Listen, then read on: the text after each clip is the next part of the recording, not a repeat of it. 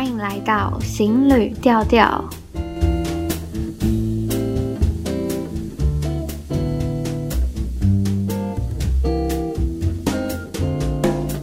Hello，大家好，我是 Shell。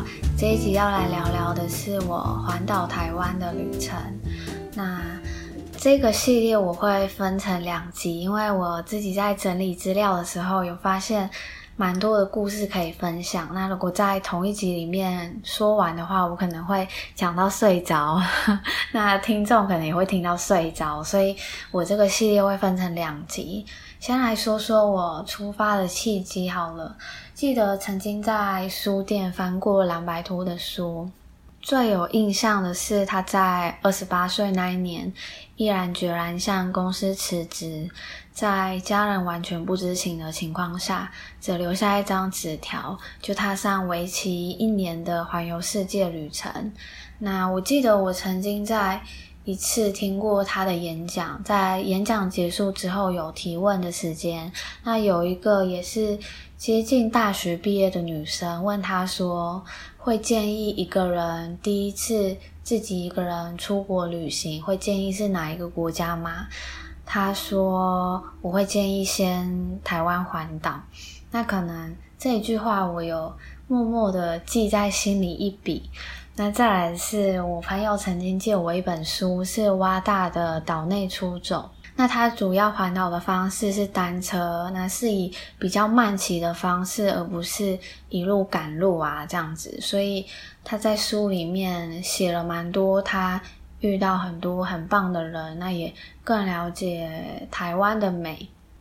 那可能这本书也默默的在我心里，对于环岛台湾这件事又默默的记了一笔。那我自己知道我喜欢旅行，那我希望在我未来。出国和各个不同国家的人交流的时候，我是更认识我的国家，更认识我生长的土地的。所以，当他们询问我来自哪里，或我的国家有什么东西可以介绍给他们的时候，我可以讲出来更多东西。所以我希望我在大学毕业前可以完成这件事。当时行前的准备是大概有三个，第一个是机车检查。那我当时骑的机车是那一台机车已经很老了，大概在我很小的时候就已经有那台车，是到大学的时候轮给我骑，是一一零 CC 的吧。嗯，但我蛮喜欢它的，因为它已经蛮旧的了嘛，所以不用担心刮伤啊，或者是，或者是它如果有的时候发不动，然后踩踩踩踩踩就可以发动了，所以比较不会像后来新出的这些车，可能发不动就发不动。那行前的机车检查，我有先去机车行让他们检查我车子有什么零件需要更换，还有帮我。轮胎打保器，然后当时我是有更换后照镜，因为当时后照镜有一点损坏。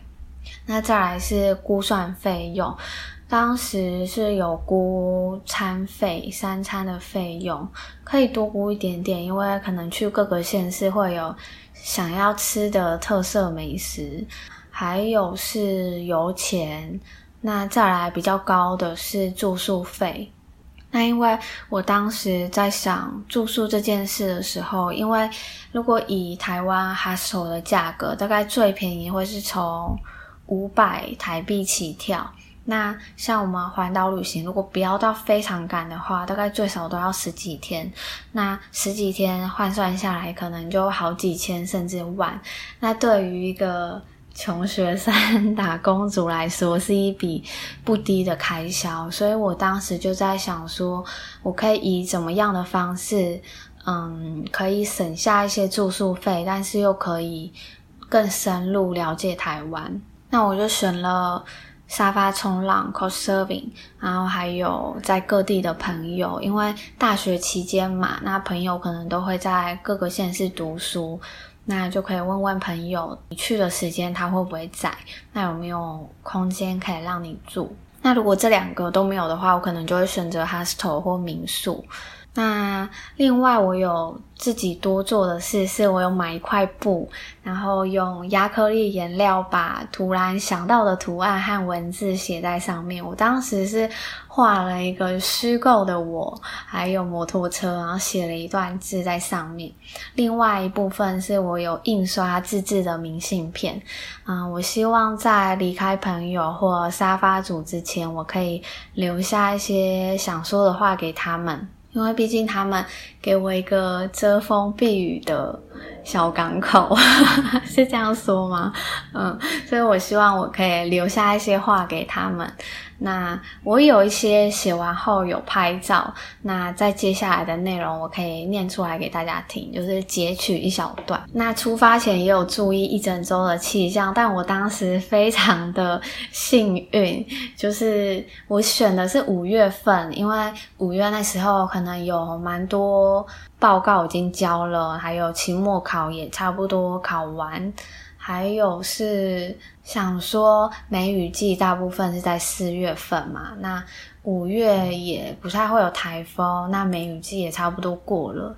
结果就是人生不会让你这么一路顺遂，我就是遇到刚好一整周都会下大雨，不是那种雷阵雨，是可能就是。阴天啊，下大雨这样。出发前一两天，我有想说，那我要取消这趟旅行吗？因为我是从高雄出发，顺时针，那一定会先到东部。那大家知道，东部一定就是很喜欢好天气，有蓝天白云、蓝海，然后很漂亮的山。但是如果都下雨的话，那这样的美景我就看不到了。但后来又想说，我如果现在没有出发，毕业之后开始找工作，不太可能把年假都用来环岛旅行。那可能就是某一次的离职之后做这一件事，那就不知道什么时候了。所以我就出发了。那第一站是屏东，有先在潮州吃冰。再后来，因为我隔天在台东有事，所以我。当天是赶路，从台从高雄一路经过屏东到台东，那那一段路程有一段是落山风，就是风非常大，我是头往前倾，一直骑，但还是就是整个感觉人跟车都要被风吹到。吹到马路下面去，但后来到了台东之后，看到都良车站，就心里默默的很开心，说：“耶，我终于到台东了。”那看到都良车站，有一种想到神隐少女和无脸男坐在火车里面。窗外看出去是一片海，好像火车漂浮在海上的感觉。那再后来，我就赶路到我第一站的住宿是沙发主的家。那当天晚上，他有一对情侣朋友有来找他，那我们就聊了蛮多的天，也有一起去射飞镖。那是我人生第一次就是玩射飞镖，诶，不知道。台东现在那间射飞镖的还在不在？因为在那之后，我好像也没有再这样玩过射飞镖了。嗯，然后隔天有一件非常重要的事，就是论文发表。对，我在环岛的旅程中穿插了一个论文发表，在台东的一间大学，所以。我是前一天先到嘛，那同组的组员是当天一大早到台东，然后我们在一起在学校会合。那所以我的包包里面还有背着一个一套正式服装。再来聊聊我的这个沙发主，他还蛮特别的。刚开始见到他的时候，会觉得他是一个蛮阳光的人，他也蛮喜欢上山下海吧，就是。三铁运动员是三铁吗？嗯，他也蛮，他也知道蛮多一些台东的秘密景点。那我记得在晚上和他聊天的时候，才知道他每天都有睡眠的困扰。那基本上想要睡觉是需要靠安眠药入睡的。那后来我才感觉到他是不是有一点点的忧郁症，但当当时对于这种话题，我还没有很多的了解，所以也没有深聊，因为我隔天一大早要继续赶路，大概五六点起床，所以我跟他说，嗯，如果我要起床的时候你还没睡觉，那我的闹钟已经响了，你可以叫我哦。那后来隔天，我我好像真的没有听到闹钟的声音，但我我要醒来之前是感受到好像有人在我的头部附近，然后我就张开眼睛，然后又发现。他他就是在我的脸这边看着我，我一点点被吓到，但是我装镇定，我说：“欸，怎么没有叫我起床？”然后我忘记他说了什么，我来说说我离开他之前留给他的话。我说的是感谢提供我两天在台东的安居地，而且还认识了一对可爱的情侣。这里是我环岛的第一站，除了景色之外，又让我。看了在这岛上生活的人们，那人生会遇见很多过客，你大概是更多、很多、非常多，但我们都是在用生命影响生命的方式生活着，在这我们的土地上散播好的能量。祝你未来可以遇见更多好的沙发客，还有靠自己的力量来个很棒的睡眠。离开他之后，我记得在台九线附近有看到月美车站。月美车站它最早以前的原名是月野，是一个非常日式的地名。那后来因为行政区域的名称，所以改为月美，但又很怕跟台铁、台糖铁路的月美搞混，所以换了一个名字叫月美。当时是无人的招呼站，所以。火车站的站体还蛮小的，是一直到二零一三年才停驶。那我是在二零一五年去的，当时拍的照片啊，嗯，火车站的建筑物上面有长小树苗，就是它是比如一个楼层，然后。不是那种矮矮的小楼层，它可能有高一点点，然后窗户上面有长小树苗出来，那窗户下面就有一点点的根。但我有再看一下最近大家拍的，就发现树苗长大了，诶，就是树叶啊、树枝都长得更大，然后下面的根又。长得更下来，我希望它越长越大，最后像吴哥窟一样 和树林合而为一。我其实倒还蛮希望，就是我们人类 打造了一些就是丑丑的东西，我都蛮喜欢，就是希望树啊、树根啊那些把它们包围起来，这样就会看起来比较美。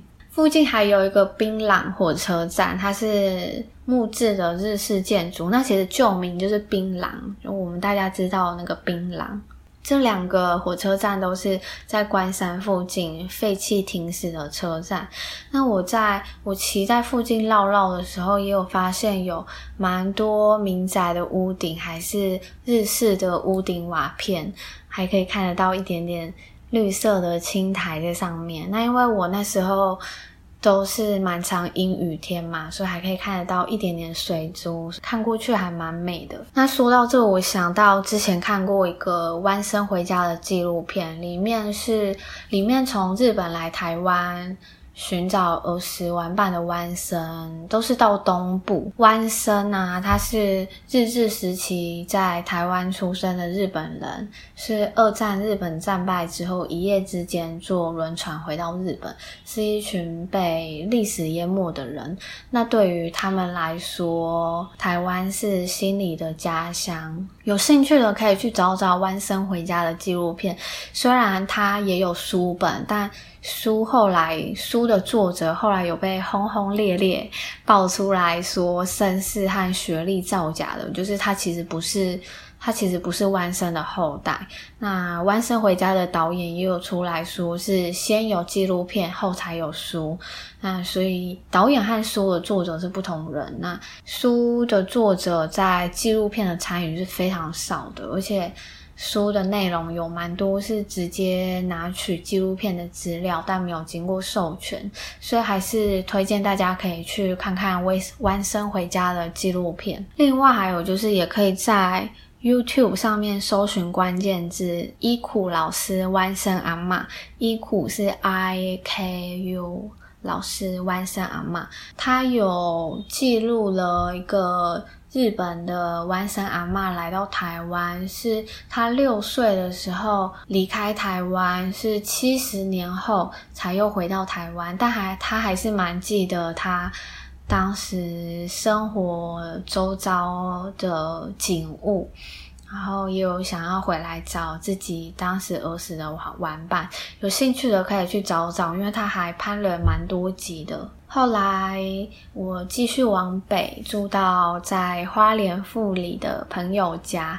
我记得他带我去一间瑞武丹大戏院，就是还蛮感谢他，蛮知道我喜欢什么，因为我很喜欢就是老老的大戏院。他这个戏院内部有两层楼，至少可以容纳快七百个人。那因为当时在五零年代的时候，电视机还没有普及，那看电影是当时大家最主要的休闲娱乐。当时陈家在富里算是家大业大，曾祖父曾经把自家的粮仓增建作为戏院，在一九六二年开始营业。那早期戏院播放的电影大多是黑白的台语片，也有歌戏、歌仔戏。啊，阿嬷甚至告诉过他，曾经有马戏团来表演，在戏院大厅里吊钢丝飞来飞去，特技效果十足，我还蛮想要看那个画面的。不知道当时有没有人有记录那样子的照片或影像？那后来因为随着时代变迁，农村人口严重外移。甚至在一九八零年之后，开始流行影音包厢，还有家用录放影机的时代产物，冲击了电影产业。所以，繁华一时的瑞武丹大戏院是在一九八九年的时候熄灯歇业。那是在春节假期的时候，某一天。曾祖父带呃，祖父带着孙子，就是现在的负责人，走下楼梯，关上大木门，然后说着戏院关门了。那他当时只有十岁，还不太知道这一次的关门和以往不一样，而且一关是关了二十五年。后来是到二零一一年的时候，收到县府的公文。要求他们拆除戏院立面二楼以上凸出来的部分，那他们配合打掉外墙，最后将墙面改为平整的洗石子材质。不过大戏院原本的。招牌字的招牌还有保留在墙面上。这件事之后，陈伟桥开始对老建物的相关新闻还有资讯特别留意。他开始打扫啊，买音响相关设备。终于在二零一四接近年底的时候，大戏院门再度打开，欢迎爱电影的人进来。那我那时候去的时候是二零一五年。那我应该算是蛮幸运的，因为后来查了一下资料，才知道他那时候可能和政府机构有合作一个案子，所以开的时间比较多，电影也播放比较多。但近期完全就是他只有私人在照顾，所以但他。定居在高雄，那甚至前几年有被调到台北工作，所以只是一个普通的上班族，但是怀抱着对家乡老戏院的一份感情和一种使命感，所以他每一个月会有一天从台北或高雄回到花莲富里乡放电影。我记得我当时看的是阿嬷的梦中情人电影，刚开始有一点鸡皮疙瘩，因为想到我坐在这样子的环境，还有。椅子上，然后看着播出来的画面，好像穿越时空回到五零年代的感觉。如果有兴趣的人，可以在脸书搜寻瑞武丹大戏院，它上面会公布每一个月它会回去播放电影的时间。但因为最近疫情的关系，有时候可能会取消。那大家可以上去关注。瑞是瑞士的瑞，跳舞的舞。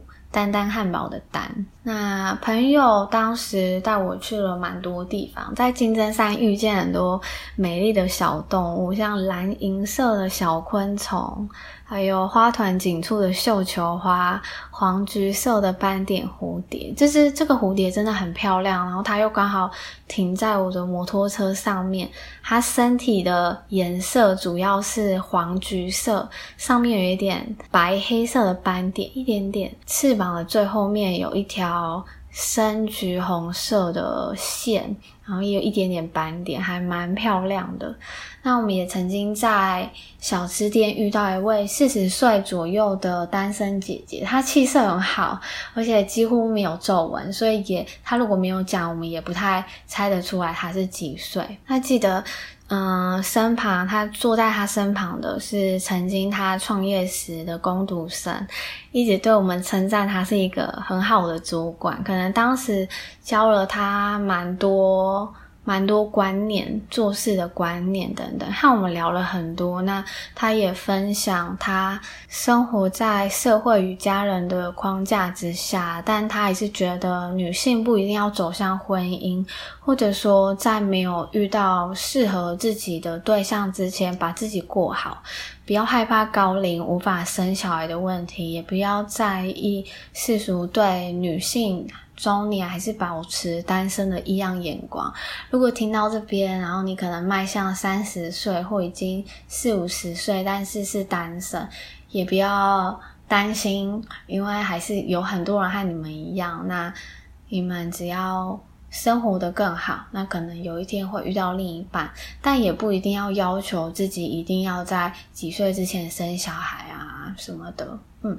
嗯，记得我要离开我朋友家的时候，我车子可能因为淋太多雨发不起来，他爸爸努力帮我踩，后来有发动，但过程中一直碎念碎念，要我终止行动，因为我后面的行程是要继续往北嘛，会走。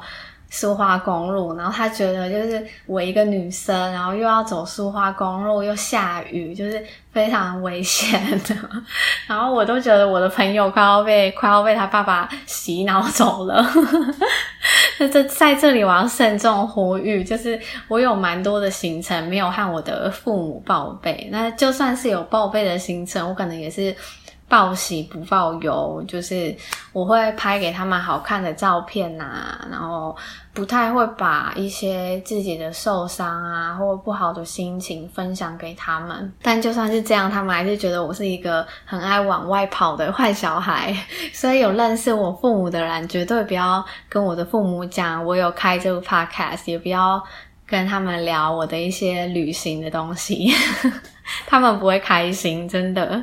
那如果有朋友想要跟自己的父母分享我一些一个女生然后旅行的故事，我也。